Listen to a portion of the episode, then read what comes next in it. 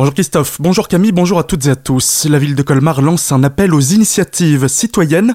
Dans le programme du maire actuel figurait la volonté d'inclure les colmariens dans une démarche de démocratie participative. Ainsi, il y a quelques mois, le CIC, le Conseil d'initiative citoyenne, a vu le jour avec des représentants pour chaque quartier de la commune. Depuis hier, il a lancé un appel aux habitants de la cité pour savoir les idées de projets qu'ils ont en tête afin d'améliorer le cadre de vie de tous. Les précisions d'Alain Ramdani, adjoint en charge de la politique de la ville. L'idée, c'est de permettre à chaque citoyen qui le souhaite de participer davantage à la vie de sa cité en faisant remonter des propositions qui soient de nature à améliorer son cadre de vie. C'est un peu ça l'idée. Et donc on a, pour permettre ça, on a lancé cet euh, appel à initiative citoyenne et on espère effectivement avoir euh, quelques propositions intéressantes à étudier et à mettre en œuvre assez rapidement pour améliorer le cadre de vie. Cet appel aux initiatives citoyennes se déroulera jusqu'au 15 avril, puis les représentants du CIC examineront les projets proposés avant de choisir lesquels semblent les plus intéressants à réaliser. Pour proposer vos idées, vous pouvez le faire via le site de la sur le www.colmar.fr ou bien en vous rendant dans le hall de la mairie. Pas de grande nouveauté cette année pour la communauté de communes du rite de Markolsheim. Le projet des périscolaires occupera encore une place très importante pour respecter les engagements des élus.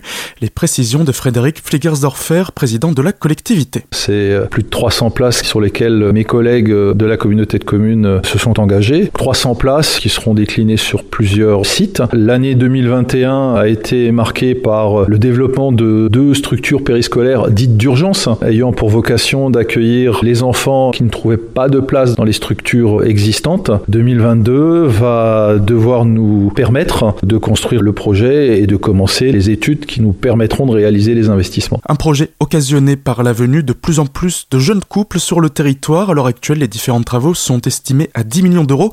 En matière d'environnement, plusieurs projets sont aussi en cours, comme la réalisation de pistes cyclables par exemple. Nous avons mis à profit les derniers mois pour collationner l'ensemble des vœux des collègues en matière de pistes cyclables. C'est un document travail qui sera euh, finalisé dans les semaines à venir. Il entraînera euh, des réalisations euh, concrètes, que ce soit des réalisations de pistes cyclables entre différentes communes de la communauté de communes, que ce soit des réalisations de pistes à circulation douce dédiées au tourisme et à la découverte de la nature. Des propos recueillis par Solène Martin. Retrouvez l'entretien complet sur notre site internet azur-fm.com dans la rubrique Actualité régionale.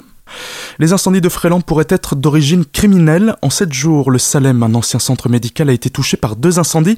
Le premier, le 3 février, parti du toit d'un bâtiment annexe, mais les pompiers sont parvenus à maîtriser les flammes avant qu'elles ne se propagent.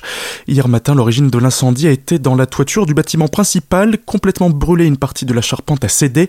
Deux incendies en une semaine, de quoi interroger alors que le centre médical est vide depuis une dizaine d'années. Des travaux devaient débuter dans les prochains mois en vue de le convertir en hôtel de luxe. Le premier feu n'avait pas remis en cause ce projet, il est encore trop tôt pour savoir si c'est le cas suite à celui d'hier.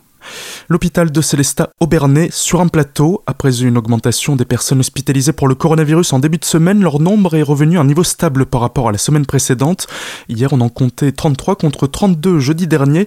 Parmi elles, trois enfants ainsi qu'un adulte sont en soins continus. Des personnels de l'hôpital étant également contaminés, les services de médecine digestive et pour le diabète tournent au ralenti. Certains lits ont dû être fermés.